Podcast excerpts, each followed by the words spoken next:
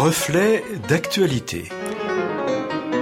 Une approche chrétienne de l'actualité de la semaine. Amis auditeurs, bonjour. C'est le pasteur Philippe Penner que nous accueillons à ce micro.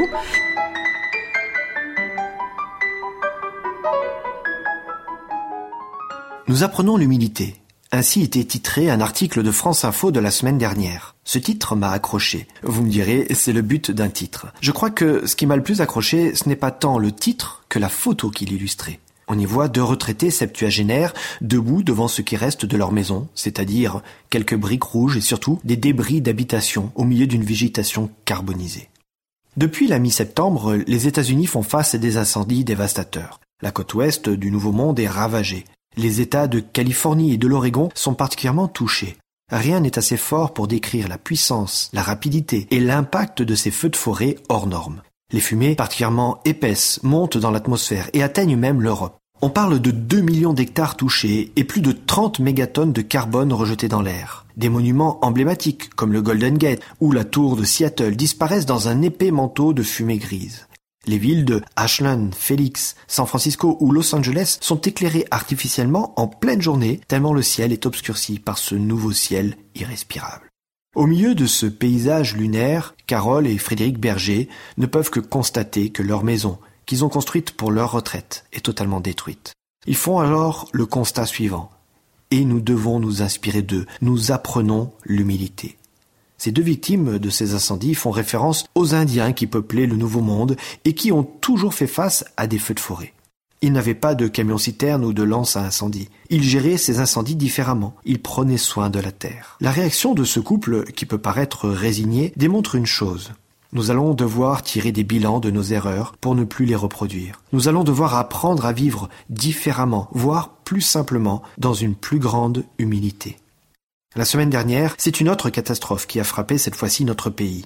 Nous en avons pris l'habitude. Les épisodes Sévenol s'abattent toutes les fins d'été sur l'arrière-pays montagneux qui borde la Méditerranée. Les nuages venant de la Méditerranée, chargés d'eau, touchent le massif et déversent en des temps records une quantité d'eau équivalente à des mois de précipitations. La petite ville d'Anduze, dans le Gard, que l'on nomme la Porte des Cévennes, a été inondée par une montée brutale du proche Gardon qui ressemble pourtant en été à un ruisseau desséché. Des dizaines de commerçants et des centaines d'habitations ont été inondées.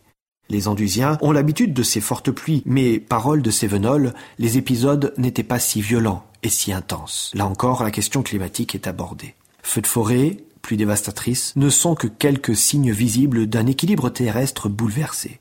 Même s'il reste encore quelques climato-sceptiques, dont certains chefs d'État plus préoccupés par leur popularité ou le PIB de leur pays, la planète entière fait le constat nous devons changer. Changer notre manière de consommer, changer notre manière d'acheter, changer notre manière de produire, finalement, changer notre manière d'être et de vivre.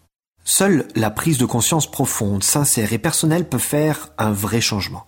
Alors permettez-moi de faire un parallèle avec la foi. Un ami me disait il y a quelques jours, mais comment est-ce possible que des gens qui se disent chrétiens font telle ou telle chose, ou encore tel ou tel comportement? Ce que l'on appelle conversion dans le jargon chrétien n'est-il pas le signe d'un changement radical, total? Dans le livre des Actes, chapitre 2, verset 37, on nous parle d'une foule nombreuse qui écouta le discours de l'apôtre Pierre. Quand ils entendirent ces paroles, le texte nous dit qu'ils eurent le cœur transpercé. C'est une expression surprenante pour dire qu'ils ont vécu un changement profond, total et sincère.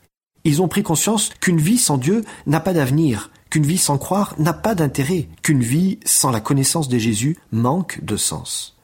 Lorsque mon ami m'a interpellé sur l'attitude de ceux qui se disent chrétiens, je lui ai répondu qu'être chrétien n'est pas une question de parole, mais une question d'acte et de décision.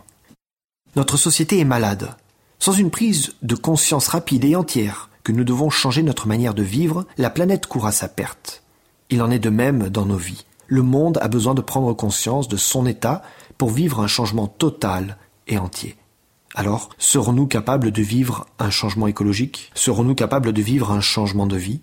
Serons-nous capables de nous laisser transpercer le cœur par un message d'amour essentiel?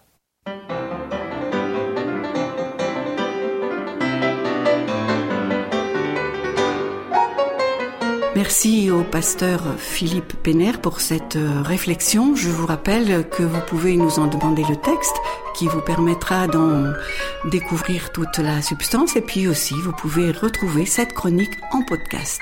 À bientôt!